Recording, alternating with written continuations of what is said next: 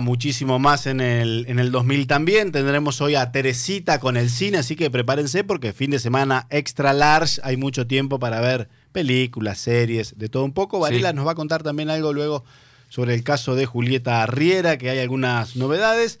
Pero antes nos vamos a meter en otra de las noticias del día y lo anticipábamos hoy más temprano, tiene que ver con el sistema de salud. Hemos hablado nosotros las últimas semanas sobre varios problemas en, efectores de salud, en el Hospital San Roque y en el sistema en general. De hecho, tuvimos una entrevista con la ministra Sonia Velázquez al respecto. Y hoy em, leímos un comunicado de la Federación Médica de Entre Ríos, la FEMER, donde eh, advierte que hay un ajuste en los honorarios em, de los profesionales que afecta a los pacientes, que hay sanatorios que desaparecen y que el sistema de salud está quebrado. Para hablar sobre eso llamamos al presidente de la FEMER, a Fernando Vázquez Vuelta, que gentilmente no, nos atiende. ¿Cómo le va Vázquez Vuelta? Sebastián Martínez, Juan Cruz Varela del programa Antonio Tardelli. ¿Qué tal? Buenas tardes Sebastián, buenas tardes Juan Cruz. ¿Qué tal? ¿Qué los motivó a, un comunicado tan, tan duro como este que leímos hoy de la FEMER? Eh, bueno, este, este, comunicado en cierta forma eh, nosotros replicamos un poco lo que, lo que publicó la Confederación Médica de la República Argentina, la COMRA. Eh, un poco lo replicamos porque obviamente estamos de acuerdo, concordamos con esto que, que, fue expresado por la Confederación Médica Argentina, eh, en la cual manifiesta que es un sistema de salud que está en crisis ya que, en los últimos tiempos esto ha venido, se ha venido deteriorando. Y mm, ese, ese artículo, el cual nosotros replicamos, eh, lo habla todo a nivel nacional y bueno, Entre Ríos no es la excepción en el país. Eh, tenemos varias falencias, no solamente en la parte pública, sino en la parte privada, donde, donde la salud, como manifiesta el artículo, está en quiebra y, y es un poco así como dice el artículo.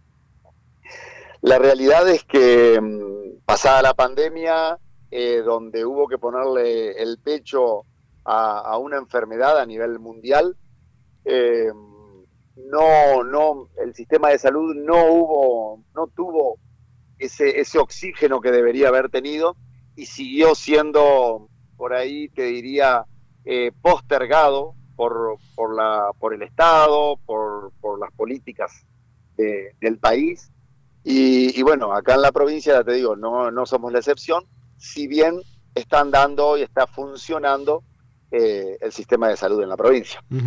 Doctor, ¿y cuál cree usted que son las áreas más críticas? Todos sabemos que la salud en Argentina está eh, dividida entre efectores públicos, efectores eh, privados, donde hay dos grandes actores, las prepagas y por otro lado las obras sociales. Pero, ¿dónde ven ustedes los sectores más críticos de la salud como sistema integral? Mira, e, es sin duda es así como lo dijiste. Eh, nosotros somos, te diría, casi de los pocos lugares del mundo que tenemos este sistema de salud. Yo hace poco estuvimos en un congreso que se hizo en Jujuy donde se habló un poco de la reforma de salud, en la cual obviamente no, no se llegó a una conclusión porque no, no, no, no es difícil, o sea, no es fácil tener, tener la, realmente la precisa de cómo es lo ideal en un sistema de salud. Lo que sí sé es que somos los únicos en el mundo en que tenemos un aporte mm, desde las obras sociales, es decir, que a todos los trabajos, a todos los trabajadores le retienen un porcentaje de su sueldo para aportar a la obra social, para aportar a cuidar su salud. Eh, otra de las patas es la parte privada, donde mucha de la población de, la, de, los argentinos aportan a una prepaga y la otra de las patas es el Estado donde todos nos, descuentan impuestos para atender a la salud pública. Entonces lo que sucede es que muchas veces un, ciudadano paga eh, no solamente lo que paga por el Estado para que tenga la salud pública, sino también que le descuentan de su sueldo para tener una obra social y a su vez como esa obra social a veces no funciona bien, paga una prepaga aparte. Entonces es un sistema casi único, como te decía, en el mundo y se plantea diferentes reformas. Eh, de las patas. También es, también es cierto, doctor, que si uno compara con, otros sistemas, eh, por lo que conoce de los países del primer mundo, demás, son sistemas más restrictivos que el argentino. Aquí hay condiciones o acceso a la salud que en otros países eh, no están garantizadas eh, de manera gratuita o al menos de manera accesible para la mayoría de la población. sí, en eso tenés razón. en eso tenés razón en el sentido de que estamos en un país donde se garantiza la salud casi te diría completa y a toda la población. Eso es bueno, ¿no es cierto? Eso es bueno. Lo que pasa que tiene sus costos.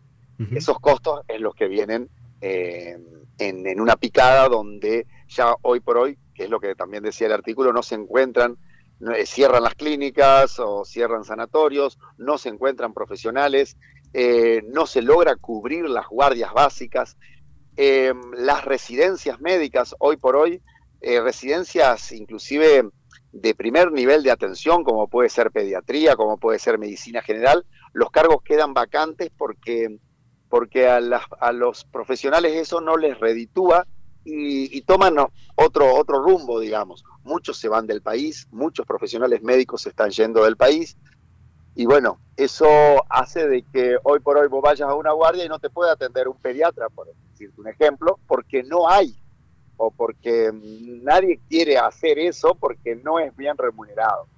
Entonces, eh, yo, a ver, yo hace 25 años que soy médico y me acuerdo que cuando rendí la residencia y había, ponerle 5 cargos y éramos 10 los que estábamos rindiendo, o 15. Hoy por hoy, de todos los cargos hay, quedan cargos vacantes porque nadie los quiere ocupar porque no le es redituable al profesional. Porque se van, porque se van a otro país, porque porque deciden hacer otras cosas. Esa es la realidad. Estadísticamente es así. ¿Y por dónde empezar esta reforma? ¿Alcanza con mejorar los ingresos, con los ingresos, con pagar más honorario, con subir el costo de las prestaciones?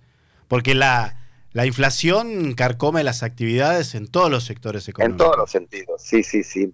Eh, en todos los sentidos, y es así como vos lo decís. Lo que sí eh, se ha ido postergando un poco a la salud eh, y eso repercute en que hoy por hoy eh, el nivel de salud, el nivel de profesionales, el nivel académico que había en la Argentina tiene deterioro. ¿Y por dónde, por dónde empezamos? Vuelvo a repetir la pregunta. ¿Por el sistema de salud público, por las obras sociales, por las prepagas? ¿Dónde apuntaría? Eh, mira, yo te soy sincero, no, no me siento capacitado como para para decirte por dónde puede ir una reforma del plan de salud. Lo que sí, em, que es lo que sí tengo conocimientos, eh, cada vez tenemos más déficit de los profesionales. Nosotros, como Federación Médica, hacemos los convenios con las obras sociales y cada vez notas que los profesionales médicos eh, se, van, se van dando de baja. No antes, bueno, uno de las prepagas, todos los médicos querían atender por las prepagas, hoy por hoy no es así.